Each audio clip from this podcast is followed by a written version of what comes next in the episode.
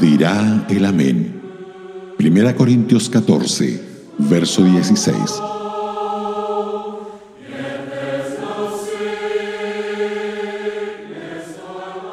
Amén es una palabra extremadamente vital con la que expresamos aprobación de corazón por lo que se dice. Muchas congregaciones podrían utilizarla más a menudo en sus reuniones.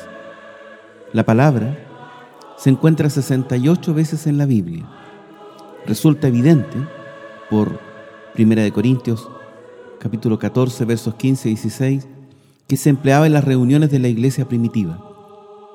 Así que podemos estar seguros de que el uso del amén es eminentemente escritural.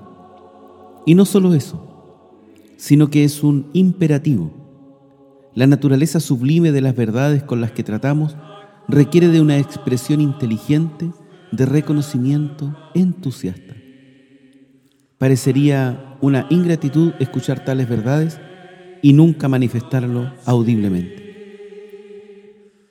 Para aquel que predica o comparte una palabra, es siempre un estímulo que su audiencia o quienes escuchan estén diciendo amén en aquellos puntos en que el mensaje tocan áreas sensibles para la congregación.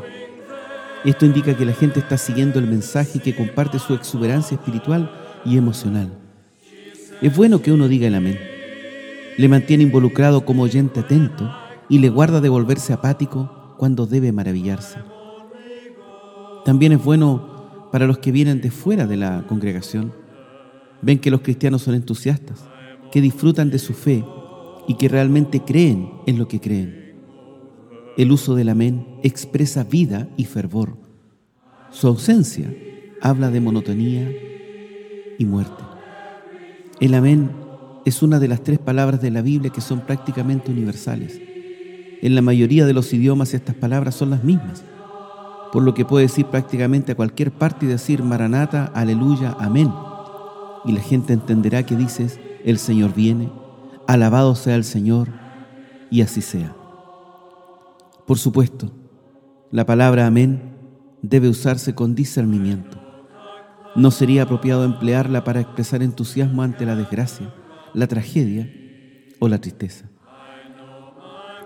Es una tristeza que en algunas agrupaciones cristianas ya no usen el amén, porque se ha abusado de él en reuniones dadas al emocionalismo extremo.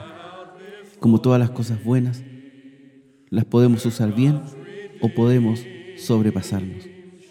Pero de todos modos, no debemos privarnos de esta práctica bíblica solo porque algunos la usan sin entendimiento. Amén.